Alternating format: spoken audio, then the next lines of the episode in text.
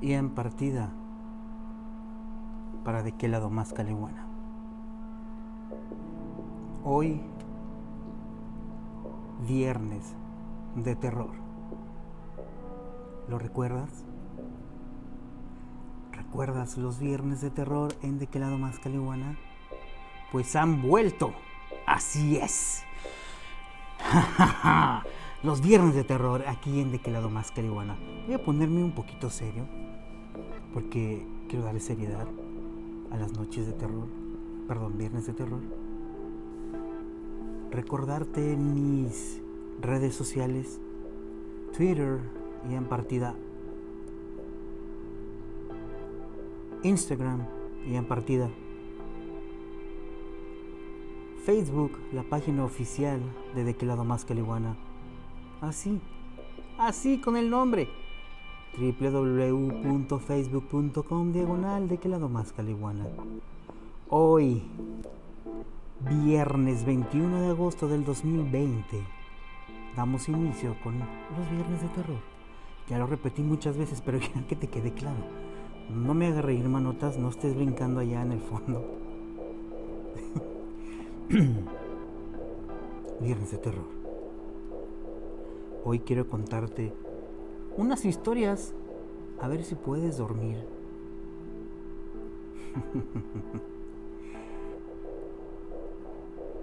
Lametones. Más bien, lamidas.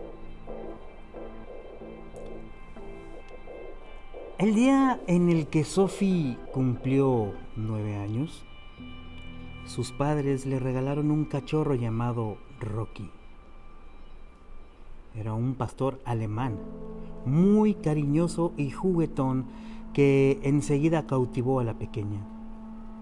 Sus padres siempre andaban muy ocupados con sus compromisos sociales y la única compañía de Sophie eran los sirvientes que trabajaban en la enorme mansión. Sin embargo, todo cambió con la llegada de Rocky.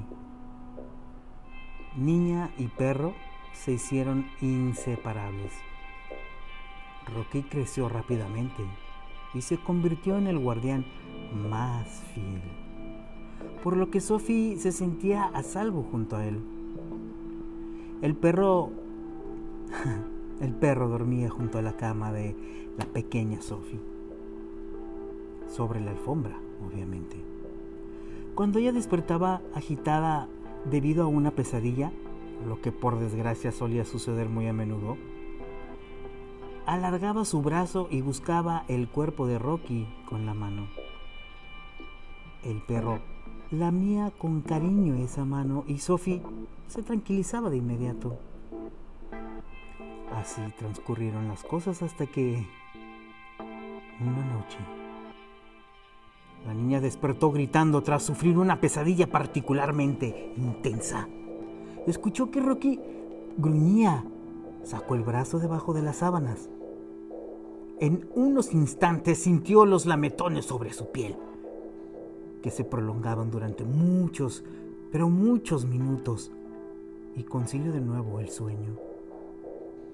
Por la mañana, cuando encendió la luz tras despertarse, contempló un espectáculo dantesco. Rocky estaba encima de un charco de sangre. Su cabeza colgaba, prácticamente seccionada, y sus tripas cubrían la alfombra. En la pared, junto a la cama, estaba escrito con la misma sangre de ese perro no solo los perros lamen. Una criada encontró a Sophie arrodillada en un rincón de la habitación. Se, entre, se restregaba las manos desquiciada y repetía, ¿quién lamió mi mano? ¿Quién lamió mi mano? Poco después, encerraron a Sophie en un sanatorio porque la consideraron loca. Creían que ella había matado al perro y escrito eso en la pared. ¡Ay, güey! Desde llegaron hasta me trabé del miedo en un instante. ¡Wow! ¡Qué historia! Kuchisake Ona, más conocida como la mujer de la boca cortada. El profesor de matemáticas les había puesto un examen sorpresa a última hora y las clases habían terminado más tarde de lo habitual. Las sombras ya cubrían las calles de Tokio. Cuando las gemelas Sakura y Keiko emprendieron el regreso a casa, iban hablando animadamente y apenas sin pensarlo, torcieron por una calle angosta para acortar el trayecto. Ya habían avanzado algunos metros cuando repararon en la escasa iluminación del lugar y en que eran las únicas caminando por ahí. De improviso, una mujer salió de entre las sombras de un portal y empezó a andar hacia ellas. La desconocida lucía una larga cabellera negra, un abrigo oscuro y la mitad inferior de su rostro estaba cubierta por una mascarilla quirúrgica. Sí, de esas mismas que estamos usando hoy en día para salir a la calle. Esto último no inquietó a Sakura y a Keiko, pues habitualmente todo el mundo estamos usando un tapabocas para evitar contagio. La mujer se detuvo ante ellas y preguntó, ¿soy hermosa? Las chicas sonrieron con alivio al considerar que, que, la desconocida era inofensiva y Sakura se adelantó para responder, sí. Entonces se quitó la mascarilla, dejando a la vista las horribles heridas que partían de la comisura de su boca y que la transformaban en una macabra sonrisa de oreja a oreja. ¿Y ahora? preguntó de nuevo. Sakura gritó aterrorizada, mientras Keiko permanecía inmóvil e incapaz de reaccionar. Con un rápido movimiento, la desconocida extrajo unas grandes y afiladas tijeras debajo de su abrigo y abrió la garganta de Sakura. La sangre brotó a borbotones, salpicó a Keiko, que al fin reaccionó y empezó a correr en dirección contraria. Pero aquella mujer se materializó frente a ella en un instante y volvió a hacerlo cada vez que Keiko intentaba evitarla y escapar. ¿Soy hermosa? preguntó. Yokaki, un espíritu demoníaco.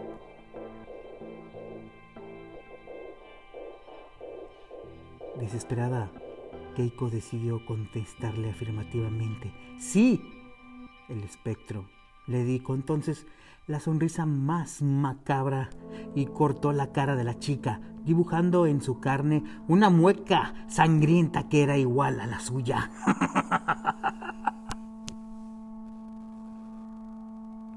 Ay, hasta me dolió la garganta. Anotas, tienes ahí un poco de agua. Por favor. Te voy a contar ahora la leyenda de la Llorona. Así es, la leyenda de la Llorona.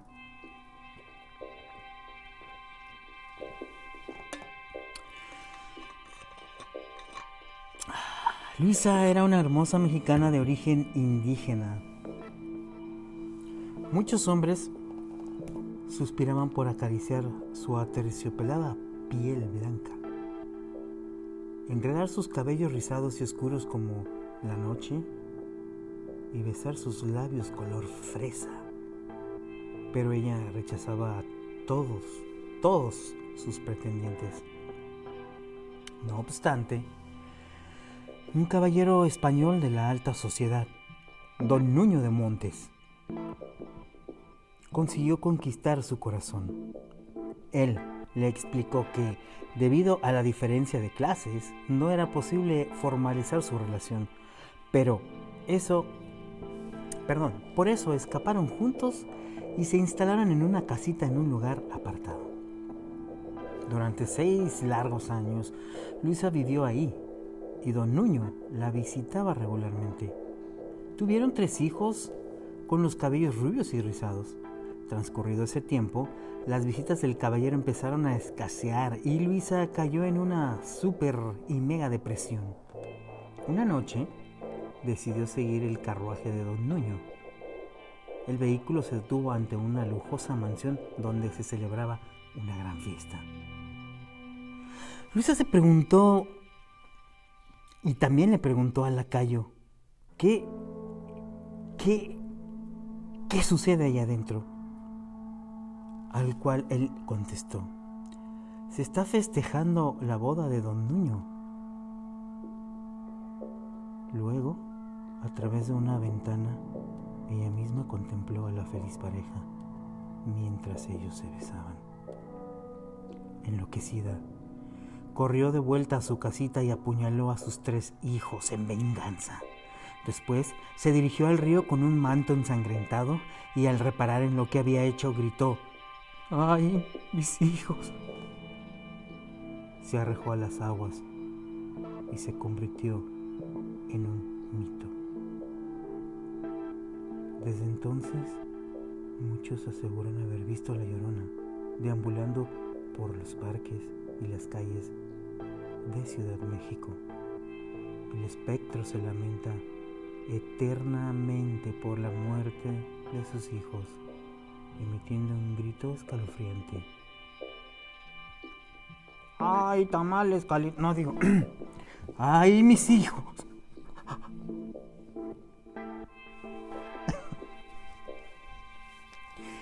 Digo, para que no les dé miedo. Ay, esto no es. ok, bueno, dijimos que serios. Ayúdame. No, manotas, así se llama. Luego. Ayúdame. Huyendo del acelerado ritmo de vida de la gran ciudad, una pareja decidió trasladarse con sus hijos a una casita de campo. No, no es la misma de la Llorona, no despreocúpate. Lo cual se, la cual se encontraba muy cerca del pueblo donde habían nacido. La casa había estado deshabitada durante muchos años y necesitaba algunos arreglos, pero el reducido precio terminó por convencerlos. Los hijos, un niño de 10 y una niña de 6, se instalaron cada uno en una habitación y estaban felices por poder disponer de su propio espacio. Sin embargo, algo muy extraño sucedió durante la primera noche.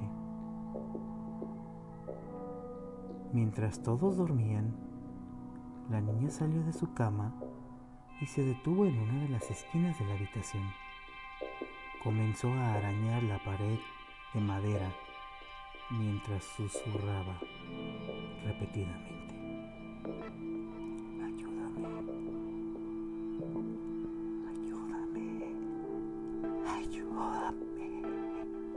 La pequeña Lisa ya había sufrido algún episodio de sonambulismo con anterioridad. Por lo que los padres no se preocupaban en un primer momento. Como medida de precaución decidieron que los niños durmieran en la misma habitación. A partir de entonces, Elisa empezó a levantarse todas las noches después de que su hermano conciliara el sueño se dirigía al otro dormitorio y arañaba la misma pared mientras repetía,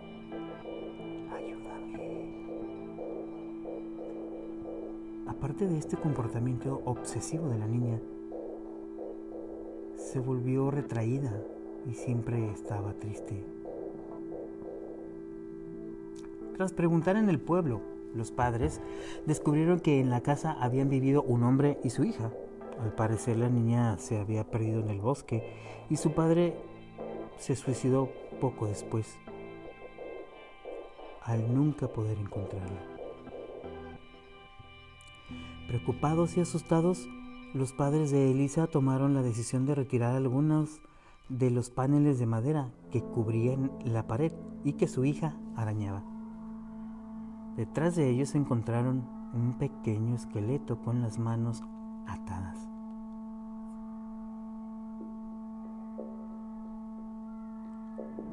Oh.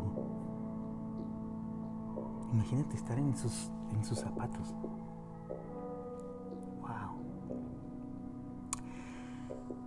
Ah. Muy bien. ¿Qué te han parecido estas historias? ¿Vamos bien? ¿Te dio miedo? Continuemos.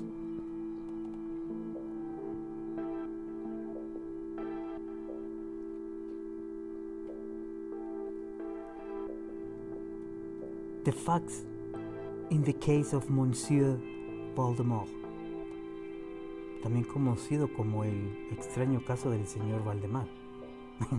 ok. Es un cuento de terror de Edgar Allan Poe que se publicó por primera vez en 1845. Causó polémica por muchos lectores. Vuelvo a repetir, causó polémica porque muchos lectores creyeron que estaba basado en hechos reales y que se trataba de un reportaje periodístico en lugar de una historia de ficción. El narrador de esta historia de miedo es un médico que desea mantenerse en el anonimato, por lo que solo indica que se llama P. El doctor, que es un experto en hipnosis, propone un interesante experimento a su amigo, el señor Valdemar, que está enfermo de tuberculosis. Desea hipnotizarlo cuando se encuentre al borde de la muerte. Valdemar accede y, pocas horas antes de su muerte, P lo hipnotiza con éxito. Pasan los días y su cuerpo se va poniendo rígido. Su rostro adquiere una expresión cadavérica y su carne empieza a descomponerse, pero el señor Valdemar sigue respondiendo a las preguntas del doctor. Su voz sepulcral parece proceder del más allá cuando afirma, estoy muerto.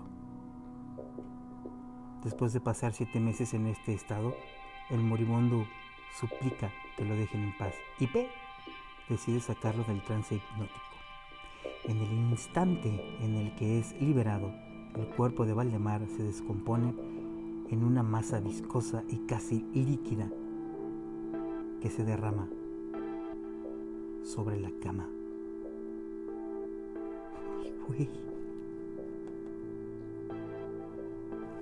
Quiere decir que este señor había muerto dentro de la hipnosis y al dejarlo ir, el cuerpo se descompuso. Mm, interesante. La declaración de Randolph Carter Lovecraft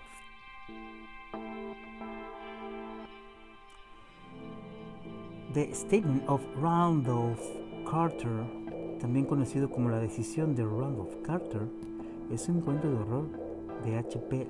Lovecraft, publicado en 1920. El personaje de Randolph Carter, que estudia el ocultismo, representa al propio escritor estadounidense y aparece en diversas de sus obras.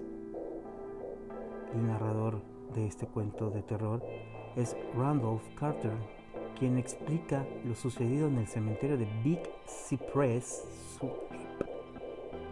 Tras encontrar cierta información en un libro misterioso escrito en árabe, el ocultista Harley Warren, amigo de Carter, descubre que en el interior de una de las cajas, no, en el interior de una de las criptas de este cementerio hay una especie de pasadizo que conduce al mundo subterráneo donde habitan criaturas demoníacas. Los dos amigos llegan al cementerio alrededor de la medianoche y levantan una pesada losa. Unas escaleras de piedra descienden hacia las tinieblas. Warren insiste en que Carter permanezca en el exterior y él baja alumbrándose con una linterna aunque siguen en contacto a través de un cable telefónico. Algunos minutos después, Warren habla por teléfono y afirma estar viendo algo asombroso y a la vez monstruoso Luego, con un tono de voz más apremiante, le ordena a Carter que vuelva a colocar la losa y se marche. Carter escucha por última vez a su intrépido amigo cuando éste grita con terror y exclama, ¡Son legiones! Tras unos instantes de silencio, una criatura monstruosa desciende y grita, ¡Insensato! Warren ya está muerto.